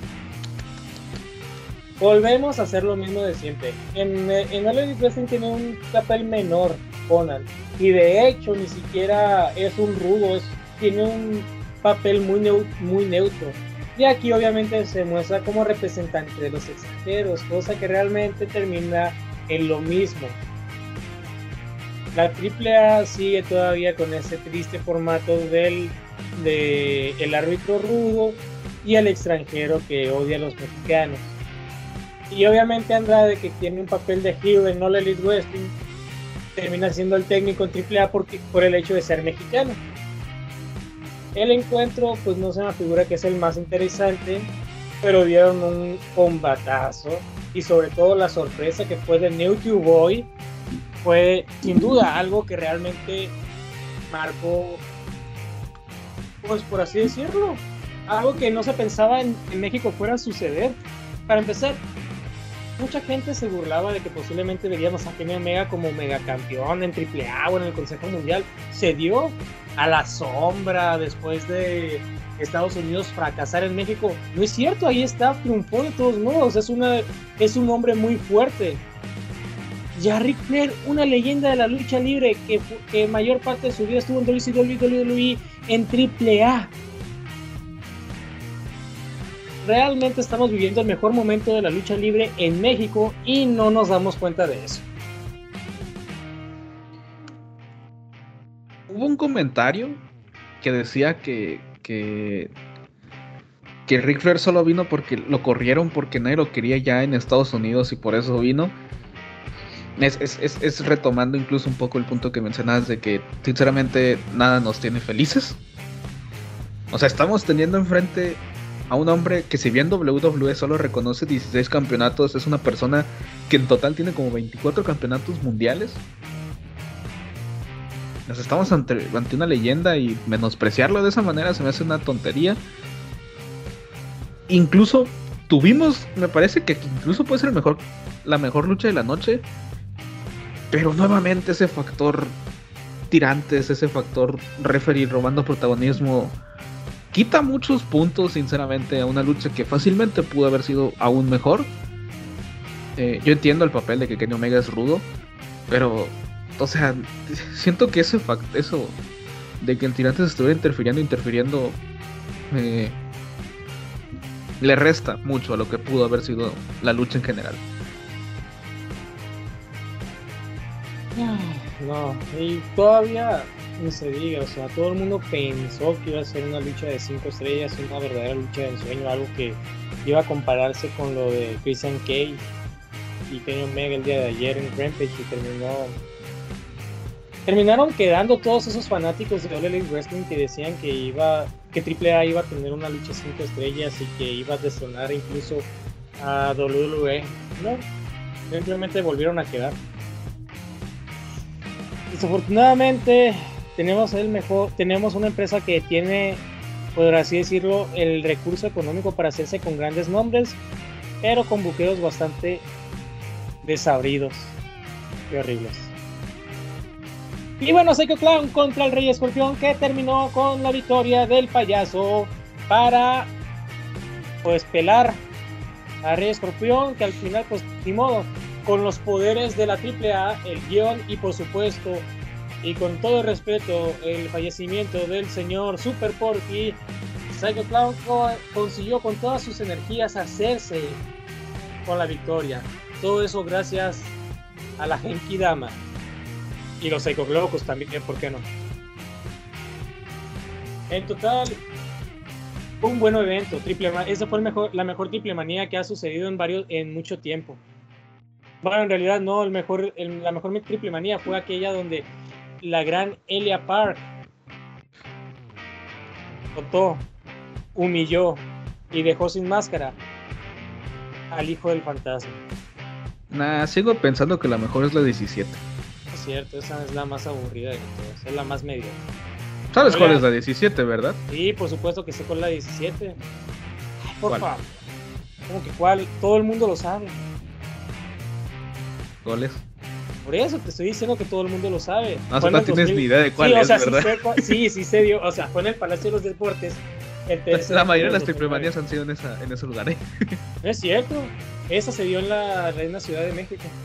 Sí, como las últimas ocho, creo. No mamón. A ver, ¿qué, ¿qué, se te hizo? A ver, ¿qué se te hizo interesante? O sea, literalmente se te hizo interesante la, o sea, la lucha por la propiedad y dirección de la AAA. No, para nada, pero tiene la mejor Entonces, ¿Cuál? La de Dr. Wagner Jr. contra el Mesías es la mejor lucha que se ha por el megacampeonato. Bueno, en eso sí te doy la razón, pero no creo que sea la mejor triple manía que hayan hecho. La lucha por el campeonato crucero fue muy buena. Extreme Tiger contra Alex Kozlov contra Crazy Boy y Alan Stone, ¿no? Sí. Tampoco estuvo tan buena, güey. Sí que sacas puras jaladas. De hecho, para hacer poquitas luchas creo que es un evento muy largo. Es que realmente se lo llevó todo el evento principal. Eh, no, el evento principal duró 20 minutos. La lucha de Dr. Wagner duró una hora. Ah, sí. Poquito más de una hora, más o menos. 63 minutos, más o menos. Ok. Pero estoy, pero o sea, la verdad creo yo que, ya con todo respeto, ya, sin ser tan fanboy y todo lo que tú quieras. No lo sé, creo que este Triple Manía ha sido mejor que otras. No sé por qué, no se me figura como la mejor. Mira, nunca me gustó esas historias de la Legión extranjera, pues, con el equipo Triple A. Y Doctor es, Wagner que, es que cae en eso, pues, en, en el, el, ah, ¿cómo se llama? En esa fórmula, ya lo sé. Sí, en, el patriotismo, pues, que es una historia. Uh, no. Uh. Pero bueno, mira. No te voy a culpar. Lo dices por el combate del megacampeonato y el combate del de peso crucero, pero es que de todos modos ni tú te acordabas de eso. ¿De qué? Del campeonato crucero. Nada más me mencionaste el, el megacampeonato AAA. No, el del crucero me acuerdo perfectamente porque es cuando comienza la transición a, villano, pues Gil, pues, rudo, como sea, de Alex Coslo. Poco después se une a la extranjera. Es que yo creo que la mejor fue la, la de los campeonatos con pareja. Porque Nicho, y Nicho el Millonario y Joe Líder, neta, hicieron sudar mucho a Latin Lover y a Marco Corleone. La neta, los, los no, deja, tú, deja tú, los hicieron luchar los hicieron sudar, los hicieron luchar. Sí, pues sí, deja tú, o sea, eran reglas extremas. No, era una lucha normal. Ay, sacaron mesas. No. Sí. Me acuerdo que le pegan un batazo a una silla a uno de los, de los dos, pero fue todo. Una lucha más con reglas normales. Estuvo muy bueno el encuentro, sobre todo, o sea, el dominio total de la hermandad extrema. O sea, fácilmente. ¿Sabes? ¿Sabes lo que le hace falta a la AAA en este preciso momento? Representantes de Tijuana. Creo yo que es lo que le faltaría a la AAA en este preciso momento. O sea, los tenía, pero luego quién sabe qué pasó con su alianza. Muchas facciones. Creo que, que los tenía, tío, con su alianza con The Crash, pero quién sabe qué pasó. Digo, voy a retomar un poco volviendo al, evento estelar de AAA. Hay mucha gente que se queja de los poderes de John Cena. Pero si John Cena viera los poderes que tiene Psycho Clown, se muere de envidia. Uy, vale, madre que sí. Psycho Clown le quitó la máscara. Le primeramente, le quitó la cabellera a Pagano. Después de que Pagano estuvo a nada de matarlo, literalmente. Le quitó la máscara a Dr. Wagner después de que lo quemaran y Dr. Wagner le aplicó tres Wagner Drivers y se levantó como si nada, como si, como si fuera saliendo del, vestuario. Aquí le pegan entre todos los mercenarios, Goya con lo faulea y se levanta como si nada. Se levanta fresco, se levanta y le pega un faul a Rey Escorpión enfrente del Piero el que digan que no lo vio es un idiotez, lo vio claramente. Yo entiendo que primeramente pudo haber sido descalificado, pudieron haber descalificado a, a Rey Escorpión. Pero, o sea, ya lo de Psycho Clan fue una verdadera idiotez. Y ni siquiera le ganó, tú dirás, con un, con un Canadian Destroyer. No, no, no, le hizo una llave ahí toda. Le hizo un pin todo feo. O sea, ni siquiera Andrade tenía, ni siquiera Andrade tenía esos poderes. De hecho, se vio bien inútil todavía el hijo del tirante, sí, Los power-ups de Psycho Clown son más estúpidos que los power-ups que luego sacan en Dragon Ball Z. Eh, mira, vamos a hacer. Vamos a terminar esto y vamos a mencionar una. Una publicación de una fanpage, no sé si la conozcas, LLXMM. Claro, la noticia, la, la noticia, la revista que consumo todos los días. Tienen muy buen contenido, síganlos, gente. Si, tienen oportunidad, síganlos. Tienen muy buen contenido. Ese es el post. Triple A siendo Triple A, de verdad que podrían hacer un gran evento en cuanto a la lucha, pero pasa lo de siempre. Lo mejor, la nueva generación Dinamita y Ric momentos aislados en cuanto a lucha. Y de la estelar solo se esperaba el resultado, porque en cuanto a lucha estuvo mejor la de Marvel. Nota algo aislada, ya estoy hasta la verga del personaje que hace el hijo del tirante. Eso último es una opinión generalizada, yo creo. No, ya ni siquiera sé, pues, claro que no. El único luchador que posiblemente pueda vencer a Kenny Omega, creo yo, creo yo, es Rush. Sí, La neta. Sinceramente. No, espero que simplemente no se den a Psycho Clown. Ya no es el momento. No, ya. No, no, no, no de ser campeón. De serlo estandarte, sí, pero de ser campeón no. El momento perfecto para que le dieran el megacampeonato era ante el Tejano Junior. Ahorita ya no tiene caso. Bueno, este ya es el último debate que vamos a abrir. Y es respecto al, concepto que se tiene contra el estandarte y los campeonatos. Porque si, te, si nos ponemos a analizar eh, en la historia de AAA, han existido nada más dos estandartes. La Parca y Octagon. No, Octagon De hecho, de hecho, la Parca era la cara. Pero la misma empresa consideraba como estandarte Octagón, ¿eh? Déjame decirte. Sí, pero no era como que, güey, el que más vendía. El que más... ¿Qué estás comiendo, güey? Que se escucha mucho el micrófono. Nada. Verás. Ah, me, me topé unos rancheritos por ahí mal parqueados. Ah, fíjate. bueno, en fin. Continuamos, a ver, continuamos. Te decía. La parca vendía más boletos incluso que, que Octagon e incluso que Super que también era considerado estandarte. Sí, pero es que yo no, yo no dije que lo fueran o no, yo dije que era considerado por la propia empresa. No, pues claro que sí, yo sé, yo me imagino que Yo me acuerdo incluso quiénes fueron considerados. Incluso Gronda, que era el que menos aparecía, era estandarte. Gronda nunca fue considerado como un estandarte. era considerado como un personaje importante, pero no un estandarte. Es más, era más estandarte Super Triple A y Televisa Deportes. Eh, verdad. Pero bueno, en fin, con todo esto. tu pregunta.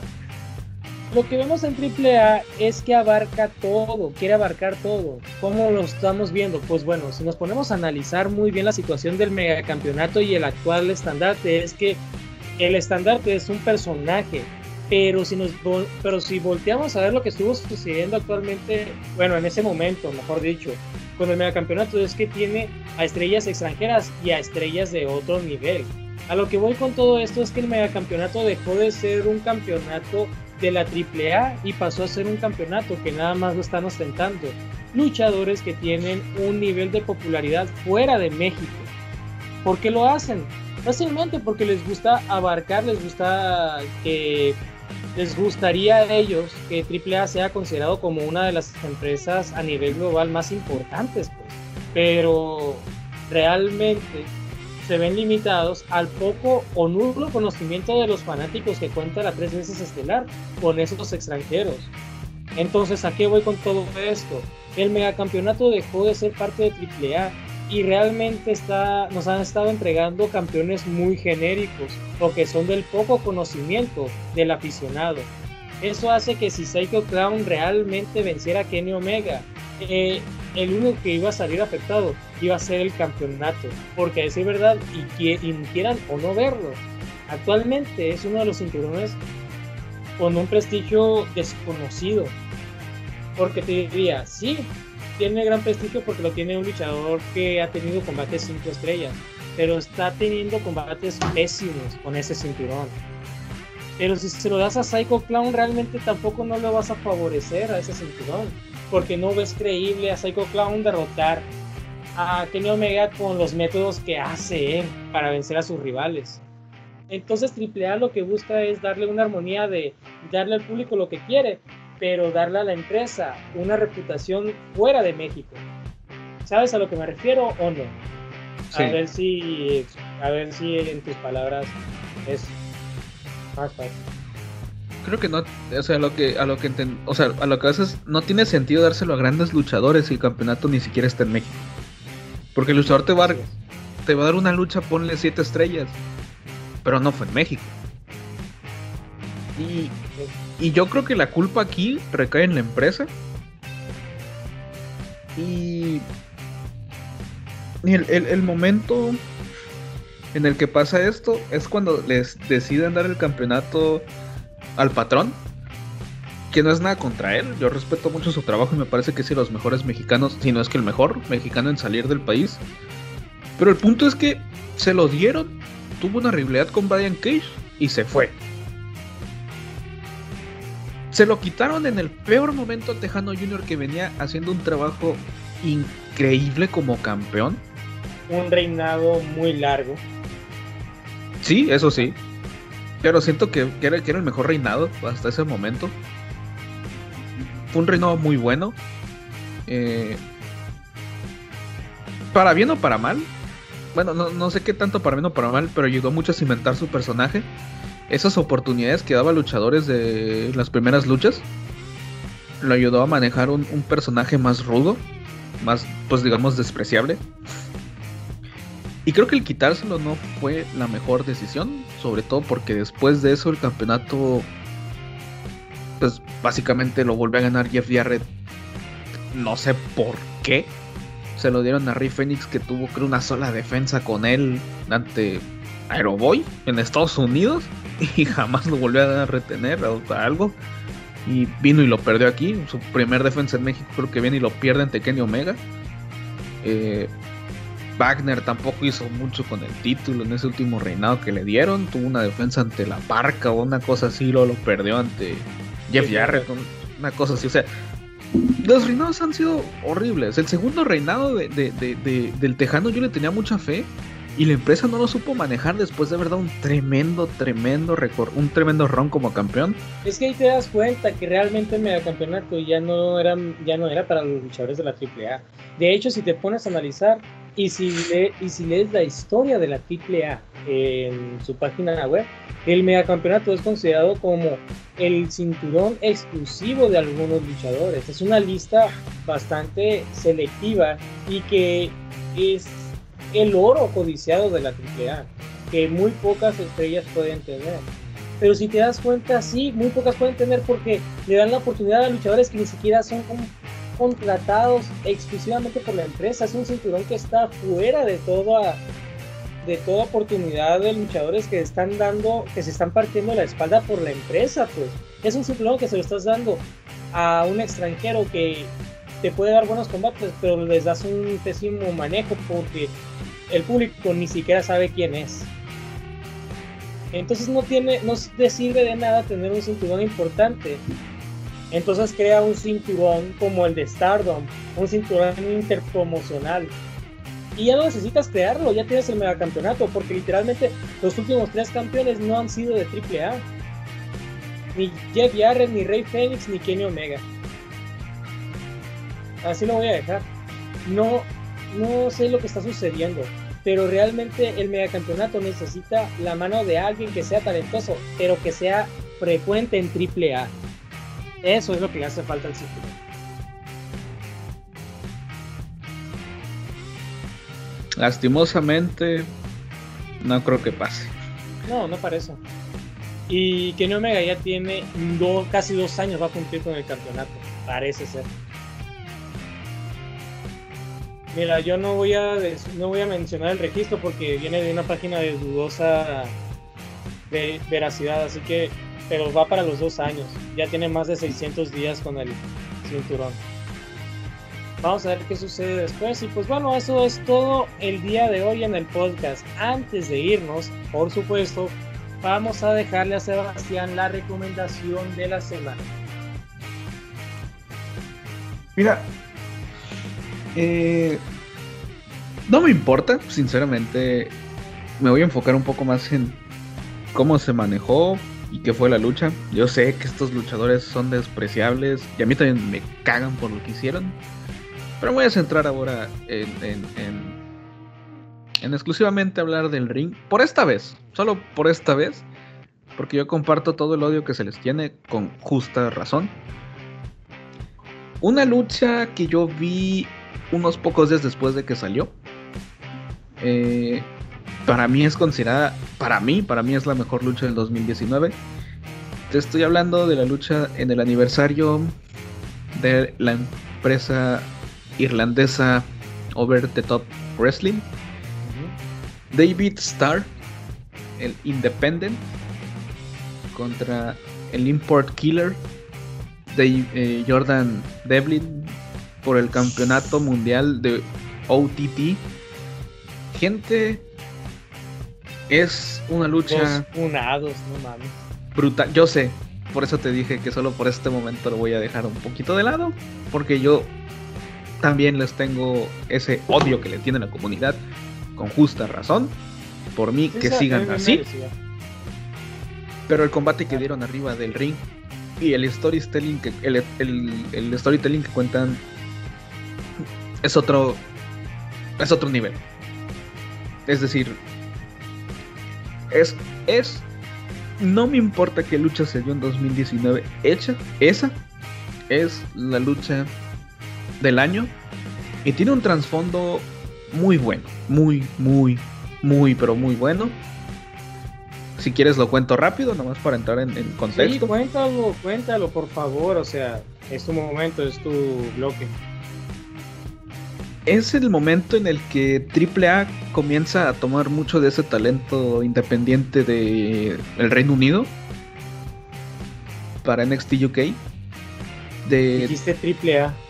Triple H, perdón. Es la misma cosa, sigo traumado. No mames, no tiene nada que ver.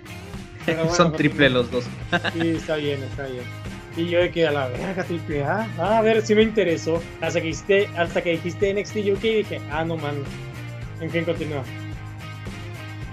Eh, el trasfondo viene desde que Jordan firma y David Starr se hace esa contraparte de, de, de, Devlin, volviéndose el gran luchador que rechaza la gran corporación luchística. Eh, un luchador que defiende los derechos de los luchadores independientes y decide permanecer en, en, apoyo a ellos. 2019 se intensifica un poco más esta rivalidad. Eh, al tener una visión distinta de lo que quieren hacer en sus carreras ambos. Eh, tienen por ahí un par de luchas, pero no llegan como que a una enemistad más grande. Pero todo termina cuando aparece uno de tus luchadores favoritos en, acción, Walter. Obviamente, el, luchador que atemoriza a OTT. El Ring General. Así es. Que tiene que maneja con puño de hierro la promoción irlandesa al ser el campeón mundial y absoluto. Nadie lo puede parar. Nadie, ni siquiera ahora que es campeón del Reino Unido. Ni él Star, Así es, Star lo intenta, no puede.